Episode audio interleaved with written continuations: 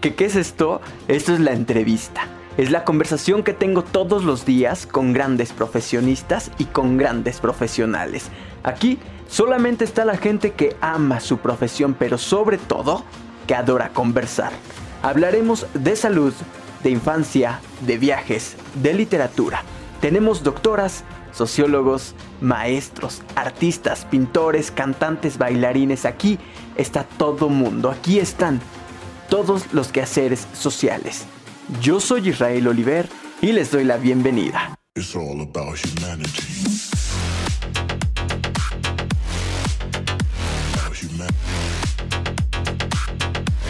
Eh, estamos a punto de iniciar una nueva entrevista, eh, ya nos indicarán con esta lista, pero yo quiero pedirles eh, de manera muy, muy encarecida que vayan corriendo a nuestras redes sociales y que hagan lo siguiente. Miren, de manera muy específica quiero invitarlos a Spotify. en, en los últimos meses, debido a este asunto de la cuarentena, hemos estado tomando algunos fragmentos de las entrevistas que hacemos y, pues las subimos. Ojalá que las puedan reproducir, que las puedan descargar. Se ha hecho una comunidad ahí pequeña, como ya muy constante en Spotify y la verdad es que me gusta y yo les agradezco muchísimo. Hay veces que no les aventamos ni ni un peso ahí en, Spotify, pero hoy sí les quiero mandar un, saludo muy fuerte y un agradecimiento muy grande porque reproduzcan nuestro material. Ya está, ya está listo. Oigan, tenemos en la línea telefónica, este, pueden buscarnos, antes, perdón, de continuar, pueden buscarnos como Israel Oliver en Spotify, ¿eh? Y si no, escríbanos y les enviamos el link. Oigan, tenemos en la línea telefónica a mi querido amigo eh, Daniel Castillo. ¿Cómo estás, compadre? Muy buenos días. Buenos días, amigo. ¿Cómo estás tú? Muchísimas gracias otra vez por la invitación. Un gusto saludarte de nuevo y escucharte, caray. No, hombre, nosotros estamos felices de volver a escuchar tu voz. Oye, me estaban contando que estaban intentando localizarte en, otra plataforma, pero ya no, no lograron eh, establecer el contacto. Entonces, este, estamos, no sé en qué, en qué medio estemos, pero te agradezco mucho que tomes la llamada y vamos a hablar de un tema que hace muchísimo tiempo te dejamos... Eh, pues inconcluso y que además te tengo que decir algo, ¿eh? Hay una de las entrevistas, la verdad es que no recuerdo cuál es, que le ha ido fantástico en, Spotify, ¿eh? La, han escuchado mucho, ahorita voy a buscar cuál es, pero eh, dejamos inconcluso algo que se llama Grandes Oradores de la Historia. ¿Qué onda con esto? Así es, amigo. Oye, antes que nada, oye, qué cool, ¿eh? Que realmente las personas se interesen por este tema. Es, es muy importante que las personas conozcan, que las personas este, se adentren mucho a esta situación y más que nada pues el apoyo para todas esas personitas que, que nos están eh, eh, interactuando en esa en esa red social. Perfectísimo está de lujo. Y sí como tú lo dices quedamos pendiente el tema de grandes oradores de la historia. Y yo englobé cinco personas vale como siempre lo hemos tratado de hacer eh, y las personas que nos escuchan tienen en mente algunas otras personas que a lo mejor se me fueron a mí, que consideran que también en la historia tuvieron papeles importantes, pues ya saben que interactuar contigo y sus comentarios está de lujo. Pero eh, antes de empezar a irlos mencionando, yo los puse por orden de importancia personal, por eh, el, la calidad de discurso, por cómo fueron eh, sus participaciones en la historia. Pero antes de empezar en esa situación, quisiera comentar que eh, cada una de las características que vamos a mencionar de estas cinco personitas, bueno, se engloban en una sola, la de liderazgo. Eh, ser líder es una capacidad que se tiene para poder inspirar a las demás personas. La inspiración eh, bien podría ser como el primer paso hacia la transformación de la realidad. ¿De qué otra forma podemos nosotros hacer un cambio si no es a través de una colaboración? ¿Cómo se logra que cuantos miles, millones de personas abandonen la comodidad y comiencen a hacer algo, aunque sea mínimo, para mejorar su entorno? Esto es algo muy importante, amigo, porque ahorita hemos visto varias situaciones respecto a eh, movimientos con, con, las mujeres, que yo las apoyo totalmente, abiertamente, eh, pero no hemos tenido o no he tenido en claro a una persona que lleve un discurso que haga que se cambie todo este toda esta modalidad. O sea, veo que tienen participación en marchas, participación en algunas situaciones activistas, pero no he visto, no he escuchado un discurso con poder, con, con presencia, que realmente motive y llame tanto a hombres como mujeres, porque este es un tema eh, tanto de mujeres, obviamente son las principales, pero también nos incluye a nosotros. Claro. Eh, en la historia de la humanidad eh, ha habido grandes personajes capaces de mover multitudes para obtener un bien común, es a lo que me refería, con poderosas ideologías, como una columna vertebral de su discurso, eh, poderosos valores como estandarte y la oratoria como la mejor arma para lograr sus objetivos. Ellos, los que ahorita vamos a mencionar, son algunos de los personajes más importantes que para mí considero de la historia y cuales eh, sus discursos consagraron, los pudieron consagrar a ellos como líderes y referentes históricos de la política y después de ellos el mundo ya no volvió a ser lo mismo.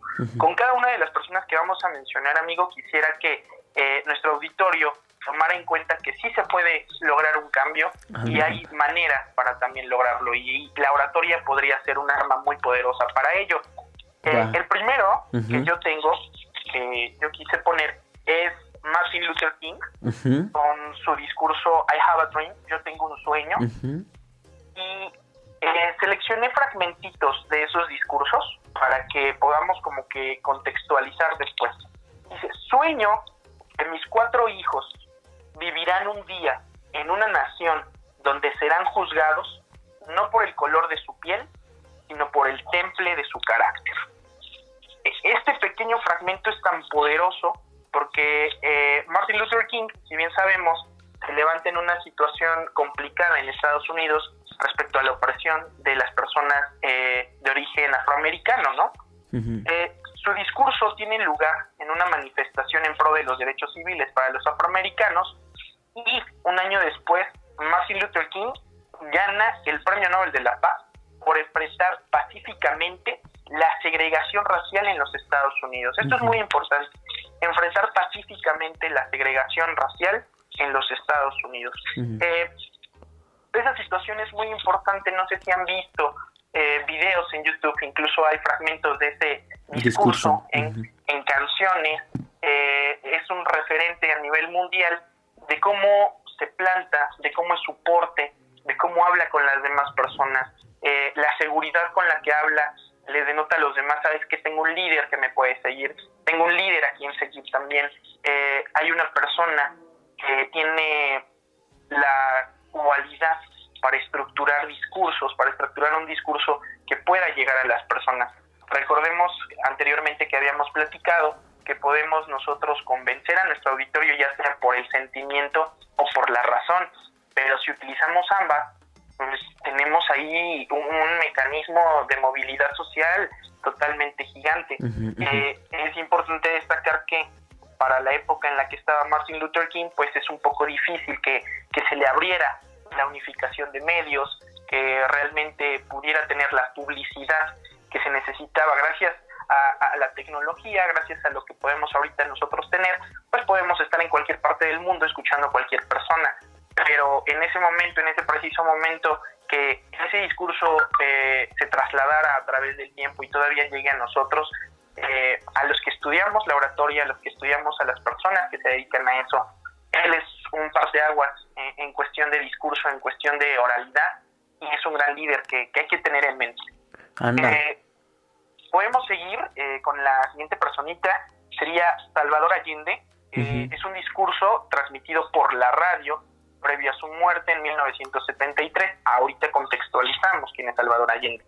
Comenta, el pueblo no debe dejarse arrastrar ni acribillar, pero tampoco puede humillarse trabajadores de mi patria, tengo fe en Chile y su destino. Eh, el discurso de Allende se llevó a cabo pocos días después de haber iniciado el golpe de Estado por Augusto Pinochet. Su último mensaje dirigido al pueblo de Chile sucedió en el Palacio de Moneda de Santiago y fue una despedida, pues minutos más tarde se disparó en la barbilla para no caer en manos de sus opositores.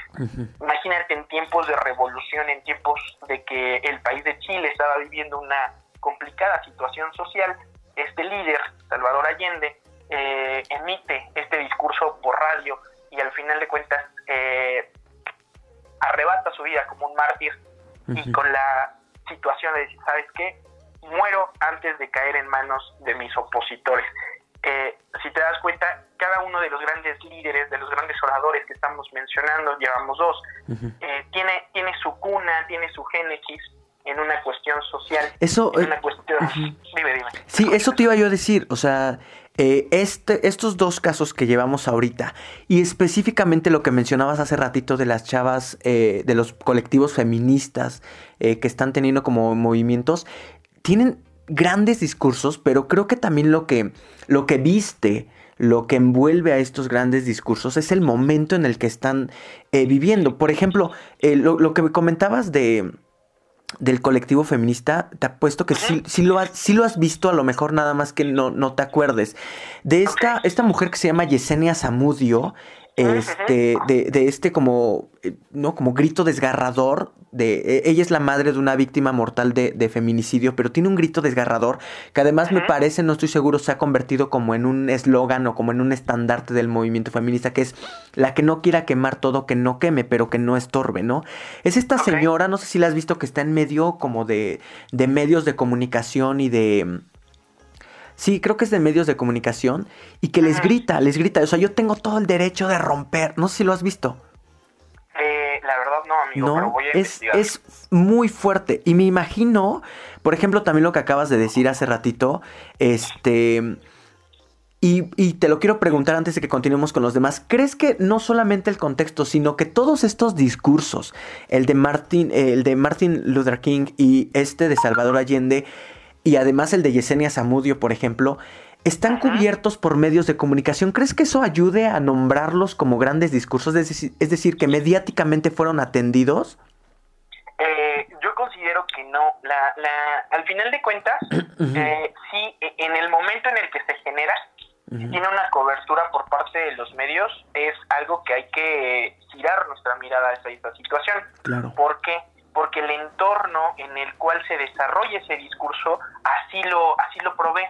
No sé si me explique. E, e, en sí, la trascendencia del discurso va posterior al momento en el que lo hacen y las consecuencias que tenga dicho discurso. Al momento en el que el medio se desenvuelve y voltea a ver el porqué del discurso, es el contexto en el que se encuentra y es ahí donde viene la atención. Por ejemplo, eh, Salvador Allende, al momento de ser eh, transmitido por, por radio, la situación va más allá de, que él ya había eh, anteriormente venido trabajando en esa situación de revolución. Chile se encuentra en uno de los procesos más difíciles de su país y bueno, la atención va al proceso social que vive Chile con este líder, Salvador Allende, que genera un discurso eh, es una, al final de cuentas es como que una responsabilidad, no sé si me explique. Si tú ya llevas eh, tiempo trabajando en una cuestión social, en una cuestión propia de, este, de una ideología que tú tienes, al momento en el que los medios responden hacia ti, eh, es una responsabilidad, considero yo, tener las palabras, el fundamento, a pesar de que, por ejemplo, no, no vamos lejos y la situación igual de Salvador Allende, a pesar de que se derramó sangre, a pesar de que hubo manifestaciones, marchas, independencia, todo eso, eh, debes de tener ya estructurado bien qué vas a decir, cómo lo vas a decir. Una sola oportunidad tienes. En ese momento los medios están contigo, van a decir, ¿sabes qué? Esta persona es la que está llevando el estandarte de este movimiento. ¿Qué tienes que decirnos?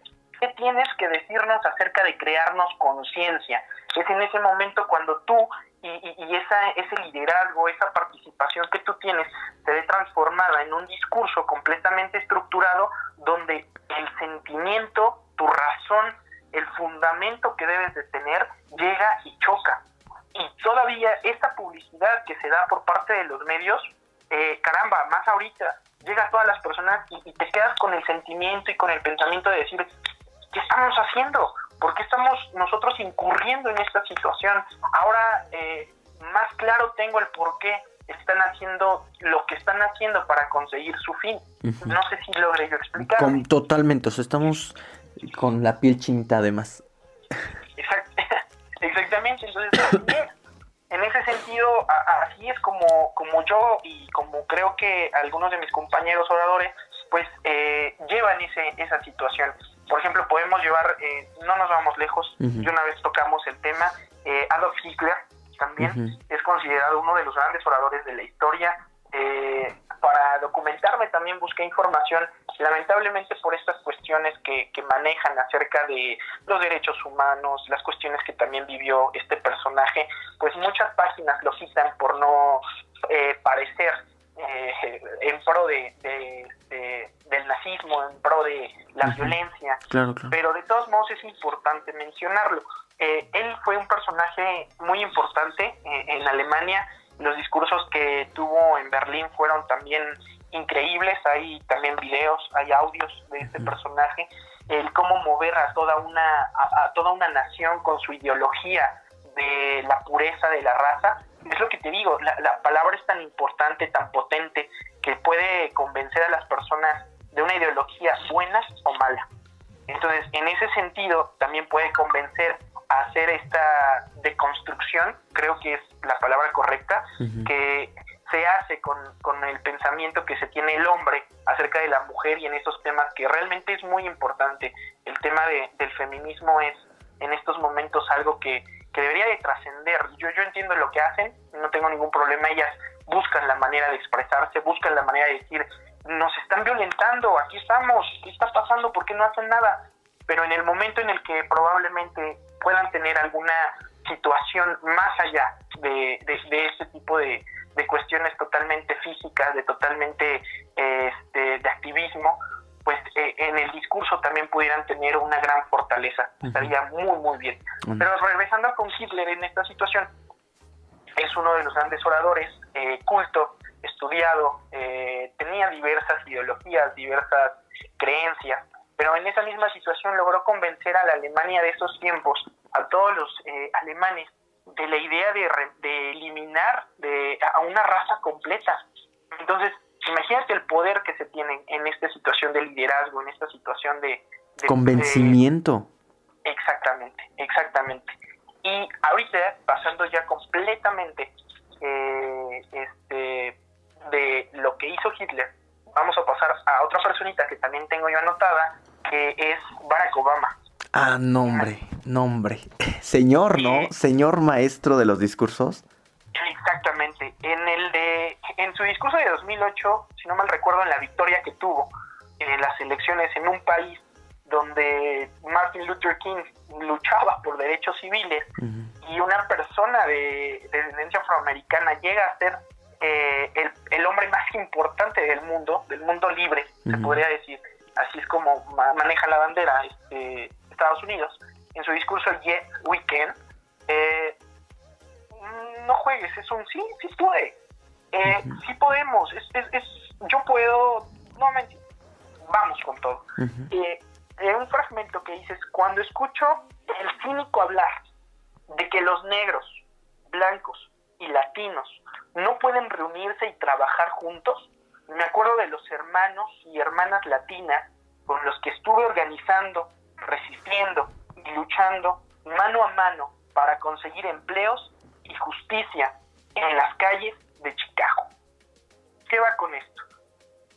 Un fin común une a todas las razas, a todas las personas, a las nacionalidades, géneros, todo. Un fin común. ¿Qué fin común podemos conseguir? El del respeto y de la equidad para todos. Entonces, en este sentido, eh, una de las características de Barack Obama durante la candidatura que tuvo, que sostuvo a la presidencia de los Estados Unidos, fue la cercanía que tuvo con la gente. Eh, grandes eh, expertos en cuestiones eh, de, de las elecciones comentaron que gran parte del triunfo que él tuvo se los debe a los discursos que pronunciaba. Sí. Cada, imagínate, considero yo que también en ese sentido Recordemos, no sé si recuerdas en sesiones anteriores, habíamos hablado que en la antigua Grecia había personas que construían discursos y otras personas que los decían. ¿Te acuerdas de, Sí, sí, sí, claro, claro, claro. Porque además incluso hablábamos de este especie de talento, es decir, aquellos que escriben los discursos no necesariamente pueden emitirlos y quienes los emiten, pues no necesariamente pueden escribirlos, ¿no? Exactamente, así es. En, eh, eh, en esta misma línea, eh, considero yo que también parte de el triunfo de Barack Obama es de los asesores que tenía a su lado, de las personas que le creaban, este, que le creaban los discursos. Cómo se los creaban, como él bien lo dice, la resistencia de tantas personas que tiene a su alrededor, de tantas, perdón, de tantas este, pues aportaciones una sola persona, incluso él pudo haber estructurado, construido y decir, este es el discurso que necesitamos para este lugar, este es el discurso que necesitamos para este estado, para este, eh, y así, poco a poco, para esta diferente eh, sección de personas, para esta diferente, no sé, este, campaña.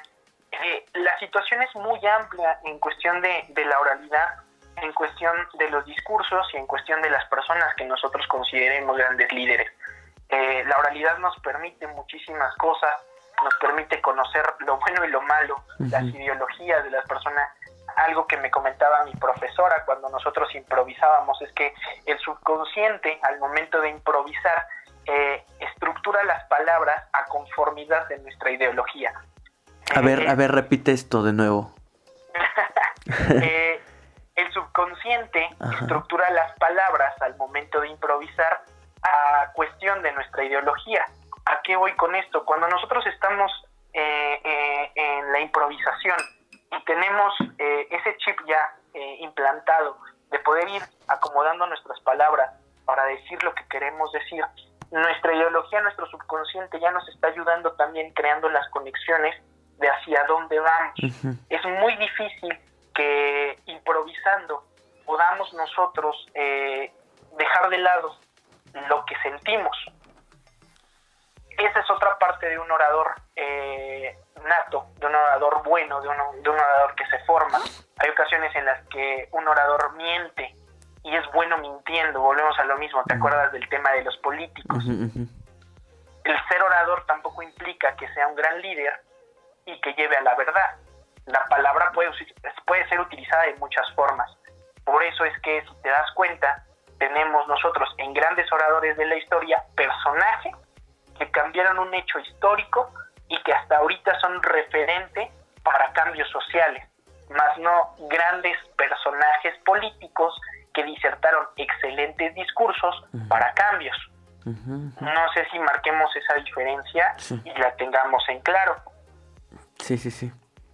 Entonces, eh, para centrar esta situación, el tema es ser un gran orador conjugado con ser un gran líder en movimientos totalmente en pro de alguna situación que se está que se está viviendo. Causa social, pues.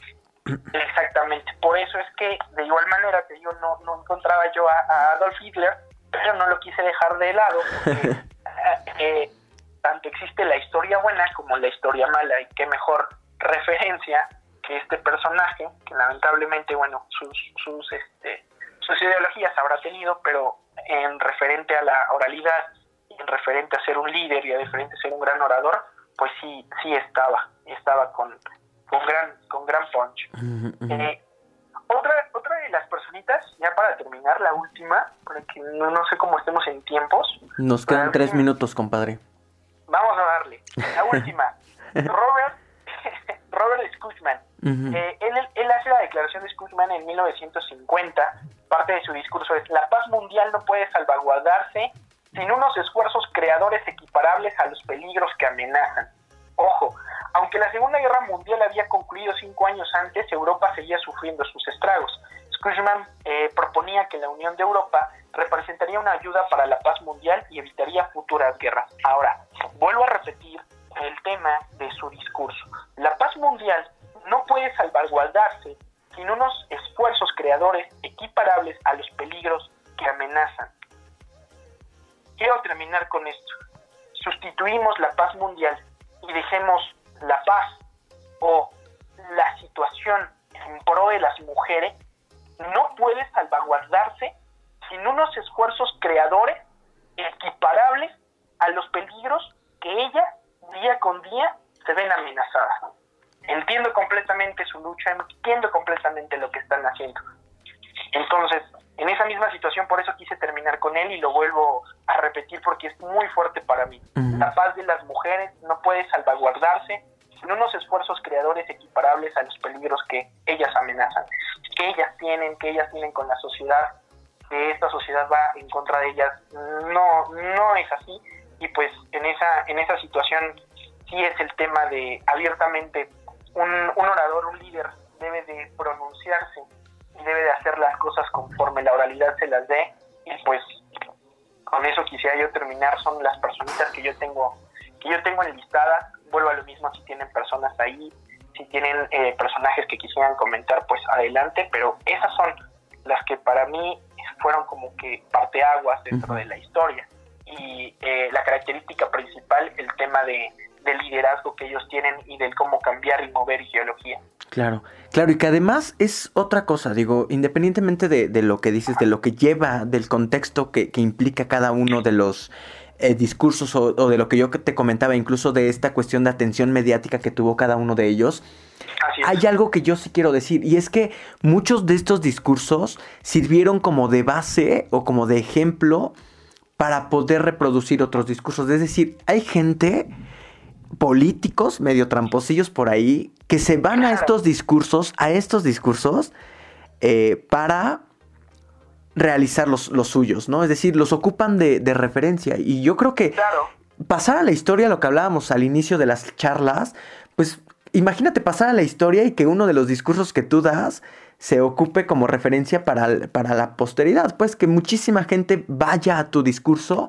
Este, me viene ahorita incluso a la mente un asunto de derechos de autor, Daniel. O sea, ¿cómo podrías tú incluso registrar eh, todo un asunto de discurso para que sepan que es tuyo, que fue tuyo, eh, o cómo hacerle para este asunto como de, de situaciones mediáticas? Pues hay, hay algo que que también me causa curiosidad. Digo, entiendo que es la lista que, elaboras, pero incluso te, quisiera pedir que trabajemos, si quieres, juntos en una lista de oradoras de la historia, es decir, de mujeres, ya sean artistas, eh, bailarinas, que sean políticas, que sean eh, lo que sean, porque también eh, bueno, estas mujeres que, por ejemplo, ganan premios como el Premio Nobel de la Paz o el, premio, eh, bueno, grandes mujeres de la historia, hay que buscar, ¿no? Hay que buscar qué onda. Y sirve que, unimos el ejemplo que te digo de Yesenia Zamudio, lo tienes que ver, está impresionante. A mí te juro que se me enchina la piel cada vez que lo veo. Es una mujer em, eh, ya adulta, pues, pierde a su hija.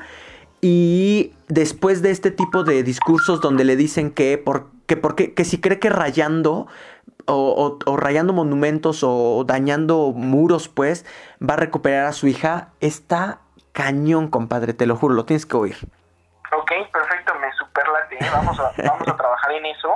Y, rapidísimo, mencionaba lo que, lo que comentas en cuestión de, la autoría de los discursos. Probablemente en, ese tiempo, pues, eh, lo que ellos ven no es, no es el momento no ven a futuro qué pudiera eh, eh, pasar con, esas palabras que ellos dan. Yo creo que ahorita, eh, si bien es cierto, pudiéramos registrar cada discurso que nosotros hacemos como tipo de obra literaria, este, como propiedad intelectual. Entonces, en ese sentido, pues sí se podría hacer, pero considero que es como... Mm, negar a las demás personas. Lo toman como referencia, si bien es cierto, hay fragmentos que a veces sí he escuchado a políticos que digo, brother, eso es, no manches, eso es otro discurso, incluso eh, no sé si, si, estuviste enterado del tan sonado, la, copia que hizo, no recuerdo qué gobernador o presidente municipal, eh, lo voy a investigar para nuestra próxima este, aportación. Por favor, por favor incluso este, lo vamos a decir rapidísimo antes de comenzar con este tema de las mujeres que me parece fascinante en cuestión de liderazgo, en cuestión de oralidad y en cuestión de grandes discursos que hayan hecho, premios que hayan ganado, pero eh, es un tema canijo porque hay una serie en Netflix, House of Cards, eh, que uno, un, político, lamentablemente eh, mexicano, este, se roba completamente el discurso. Entonces, Netflix eh, eh, eh, rapidísimo por parte de, del elenco de House of Cards con Doc Stamper, que es uno de los personajes. No, ya me acordé cuál. ¿Te acuerdas? Sí, ya sé cuál. Y le dice, ¿sabes qué? Está, o sea, sí está bien que nos utilices, pero la adulación no va en nada con el tema de copiar, con el tema de, pues, agarrarse o agandallarse, discursos que no son tuyos, ¿no? Entonces yo me quedo así como que no juegues. Y todavía este canijo le responde, o sea, lo ve como, ese es el tema, lo ve como una manera de, risa, ¿no? De no, me, me, me contestaron. Eh, yo lo veía como un tema de pena, porque digo, bueno, se supone que tengo personas a mi alrededor que me pueden apoyar. ¿Sabes qué? Tómalo como referencia, pero como el clásico. Es la tarea de mi amigo, pero en este caso le quité, le puse, le hice todo. No lo copies tan igual, o sea, no hay que ser tan descarados en ese sentido, pero sí llega a pasar y llega a pasar muchas veces. Eh, dentro de un punto de vista personal considero que no, que no es necesario eh, este, hacer propio el discurso. Si un discurso tú lo das, es público, es para todos, no solamente es mío, cualquiera lo puede utilizar, es un arma que cualquier persona con el ideal que tenga yo la puede utilizar en cualquier momento. Solamente que al momento en el que esas personas se levanten y alcen su voz, pues obviamente tomen fragmentos y también generen un poco de conciencia, un poco de, este, no sé, como se dice en el medio, elegir la ardilla para generar algo nuevo, algo diferente. Los tiempos cambian, las necesidades cambian, la manera de hablar cambia, la forma de inclusión ha cambiado. Entonces no puedes utilizar un discurso de 50 años atrás en estos momentos. Debes de cambiarle el contexto social, eh, el contexto incluso económico. La economía también apoya mucho en este tipo de situaciones. Eh, es parte del discurso, parte de la estructura.